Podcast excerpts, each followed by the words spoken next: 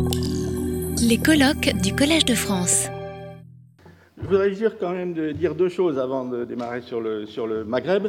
Euh, comme l'a souligné Marc, euh, l'Inde est un pays de contraste. Et c'est vrai que quand on y va et que l'on voit les instituts scientifiques, sciences ou technologies, euh, le niveau est tout à fait comparable et compétitif avec ce que l'on peut avoir en Europe ou aux États-Unis.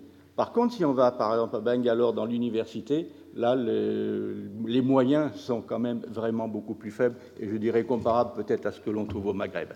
Le deuxième point, on n'a pas du tout parlé de la Chine, mais il y a sur la Chine quelque chose qui me paraît intéressant et original. Vous avez beaucoup de, de Chinois qui sont expatriés et qui ont des postes de professeurs euh, dans les universités européennes ou américaines. Mais ce qui est original, c'est que la plupart de ces professeurs ont aussi un laboratoire en Chine. Ils sont aussi professeurs en Chine et ils vont passer un mois ou deux tous les ans. Donc cette dualité où vous avez l'implantation à l'extérieur, on pourrait penser que ce sont des réfugiés politiques, etc. Il y a des liens extrêmement forts avec leur pays d'origine. Ça, c'est quelque chose qui me paraît original. Bien, je passe sur le Maghreb. Alors le Maghreb, c'est tout à fait différent de, l'Inde. Contrairement au problème de l'Inde, on n'ignore pas le Maghreb. On a même eu des relations avec le Maghreb extrêmement étroites. Euh, ça peut être à la fois positif et négatif. Mais en particulier, le, problème des pays du Maghreb, ce n'est pas du tout celui de l'Inde, de la Chine ou du Brésil. Ce ne sont pas des pays émergents. Le problème, c'est de savoir s'ils vont pouvoir rester dans la course, dans la compétition mondiale, je dirais scientifique et technologique, dont dépend bien évidemment le niveau économique d'un pays. Il n'est pas question pour le moment qu'ils soient dans tête dans les pays euh, développés au point de vue scientifique. Donc c'est ça qui est, le vrai problème. Et si vous regardez ici, j'ai mis quelques informations. Euh, les universités qui arrivent en tête dans le classement de Shanghai au Maghreb sur les universités tunisiennes, vous voyez que le classement, c'est entre 6 000 et 7 000. Je crois qu'en France, la première université, ça doit être le classement 40. Donc vous voyez qu'il y a un retard extrêmement important de tous ces pays-là. Et leur problème, ça va être de rester dans la compétition. Euh, pour prendre un, exemple qui m'a surpris, c'est que mes collègues maghrébins ne sont pas capables d'enseigner les sciences en arabe dans leur langue natale. Sans doute pourquoi? Ben, Parce que pendant le développement scientifique du XIXe siècle, il ne s'est pas fait en arabe, y compris dans les pays du Maghreb. Hein. Et par conséquent, vous voyez qu'il y, a vraiment un gap à franchir. Bien, alors je passe au pays du Maghreb et je vais regarder rapidement les, trois pays du Maghreb et plutôt faire part de, mon expérience de scientifique et des collaborations que j'ai pu avoir avec les pays du Maghreb. Alors il faut bien voir que tous ces pays-là ont acquis leur indépendance il y a à peu près un demi-siècle, une cinquantaine d'années, et que c'est depuis ce, ce temps-là qu'il a fallu qu'ils forgent leur politique nationale de développement scientifique et économique, etc. Euh, j'ai mis quelques mots ici pour vous montrer. Euh, la première université, je dirais, marocaine qui a été établie, c'était à peu près il y a une cinquantaine d'années, l'université Mohamed V à Rabat. Euh, et au Maroc, c'est un pays de tradition. Un pays de tradition, et comme vous le savez, l'islam a été à une période de gloire, où, y compris sur le plan scientifique, il y a quelques siècles, sur le plan de la médecine, l'algèbre, etc. Et un petit peu ce sentiment de retrouver la gloire passée. Mais la gloire passée, c'est un peu de la nostalgie, c'est pas non plus aller de l'avant.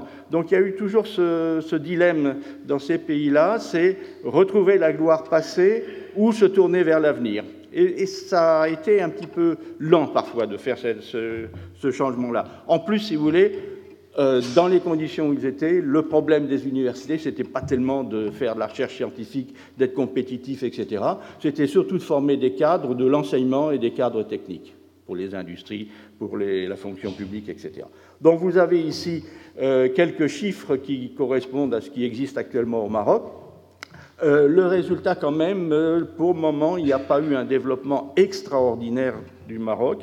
La production mondiale, la production scientifique, c'est de l'ordre de 1%, mais vous voyez que la croissance de l'ordre de 10%, c'est dire qu'il y a un réel effort qui se fait. Alors si je parle un peu des collaborations qu'on a pu avoir avec le Maroc, je dirais qu'on a eu beaucoup de thésards marocains il y a quelques années, euh, surtout qu'il y avait des systèmes de bourse extrêmement favorables. Euh, le problème en général, c'est que les étudiants sont bons, mais quand ils retournent dans leur pays, je dois dire que ce qu'ils font scientifiquement, ce n'est pas extraordinaire. Ils regardent en général le sujet qu'ils avaient en France, mais qui n'a pas forcément d'intérêt pour le Maroc. Et les moyens de, la recherche ne sont pas extraordinaires, donc les liens ont tendance plutôt à, s'affaiblir progressivement. Deuxième pays dont je parlerai, mais que je ne connais pas pour n'y avoir pas été, c'est l'Algérie. Alors l'Algérie, c'est évidemment un cas un peu particulier. L'histoire de l'Algérie euh, a été ben, en partie douloureuse. Il y a eu l'intégrisme islamique, etc. Ce qui fait que le développement scientifique de l'Algérie et les collaborations même de l'Algérie avec la France ont été quand même relativement faibles. Euh, il y a un passé qui est parfois un petit peu difficile à avaler.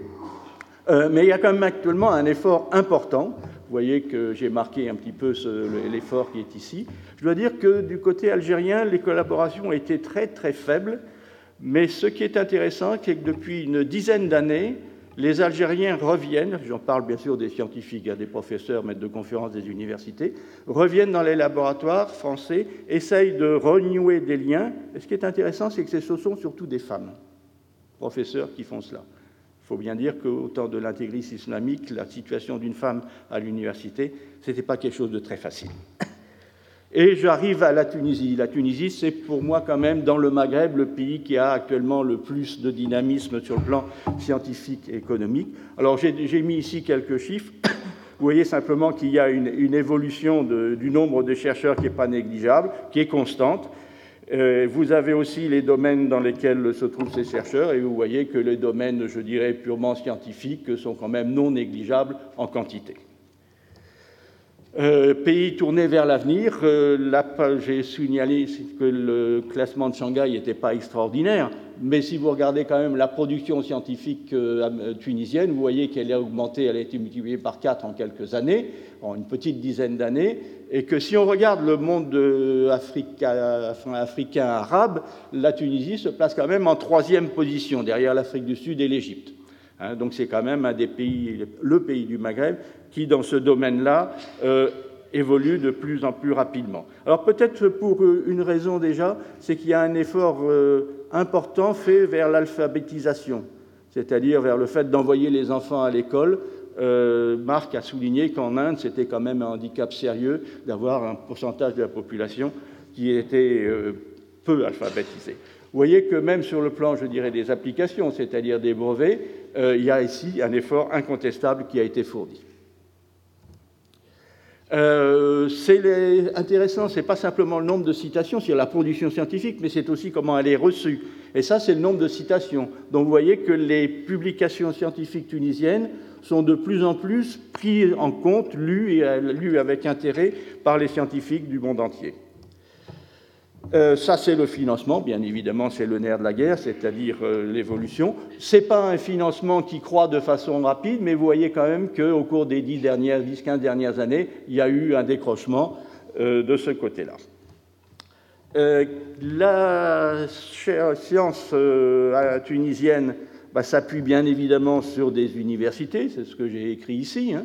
Euh, ce qui est intéressant, alors peut-être par rapport aux autres universités du, Maghreb, c'est la chose suivante. J'avais signalé que l'université Maghreb, c'était surtout pour former des cadres de l'enseignement et des cadres techniques, pas tellement des chercheurs. Hein. Euh, ça n'est plus le cas euh, en Tunisie. Je veux dire par là que la carrière d'un enseignant, enfin d'un universitaire au Maroc, dépend essentiellement de son enseignement je dirais même aussi de ses liens politiques.